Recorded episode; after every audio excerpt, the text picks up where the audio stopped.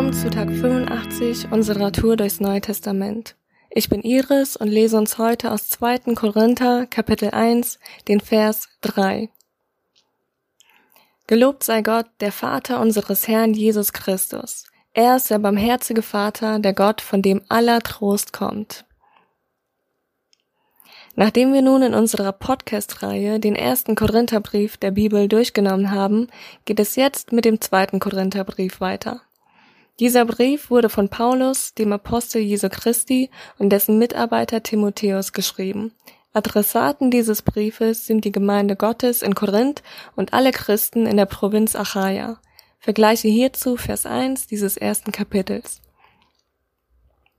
Es gäbe wohl vieles aus diesem Kapitel, auf das man eingehen könnte. Aber das, was für mich in diesem Kapitel herausgestochen ist, war dieser Vers 3 und darin vor allem das Wort Trost.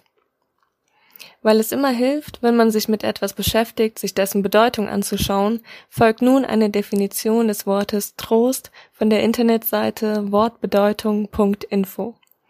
Demnach ist Trost eine Handlung, Geste oder Gegebenheit, die zur Linderung von psychischen und physischen Schmerzen beiträgt. In dieser Definition werden Formen, die der Trost annehmen kann, erwähnt. Trost kann also in einer Handlung, in einer Geste oder in einer Gegebenheit zum Ausdruck kommen. Ziel des Trostes ist es, Schmerzen, man könnte sagen, egal welcher Art, zu lindern, zu verringern. Der Duden definiert Trost als etwas, was jemanden in seinem Leid, seiner Niedergeschlagenheit aufrichtet. Nach diesen beiden Definitionen zum Wort Trost ist Trost also etwas Schmerzlinderndes und etwas, das ermutigt. Wenn ich mir mein Leben anschaue, jetzt und all die Jahre davor, wird mir bewusst, japp, ich bin sehr trostbedürftig. Warum? weil ich Dinge erlebt habe und erlebe, die mir Schmerzen zugefügt haben und zufügen, physische wie psychische. Finger gebrochen und du kannst in dieser Zeit kein Fußball spielen. Leute, denen du was anvertraut hast und sie bringen kein Verständnis dafür auf und finden dich nur seltsam. Jemand, der dir in den Bauch geboxt hat, einfach so und fragt, ob's weh tut.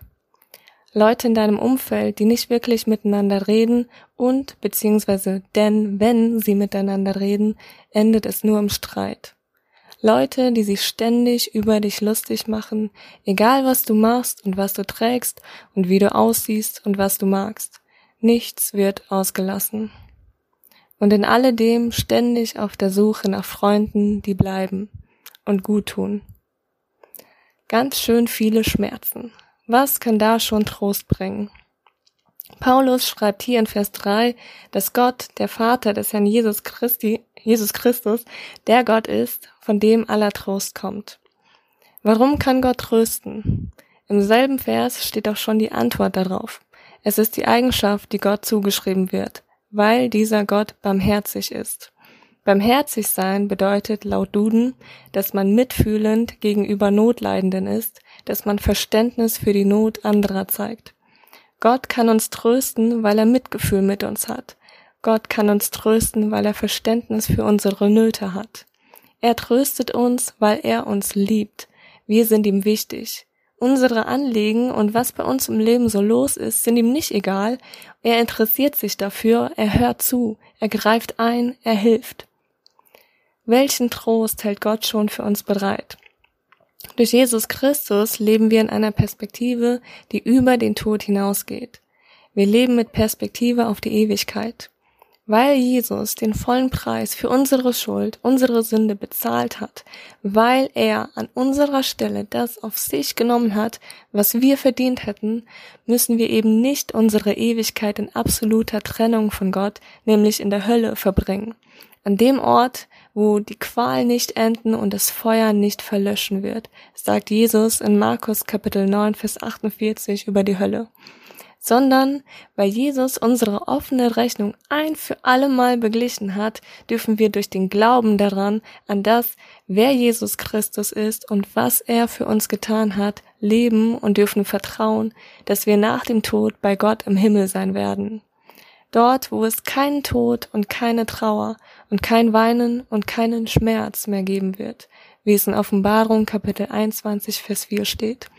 Und in diesem Himmel werden wir dann für immer auf ewig mit Gott leben. Darin zeigt sich Gottes Barmherzigkeit, dass er einen Weg bereitet hat, es uns ermöglicht hat, bei ihm sein zu können. Gott will den Himmel nicht für sich allein, er will ihn mit uns teilen.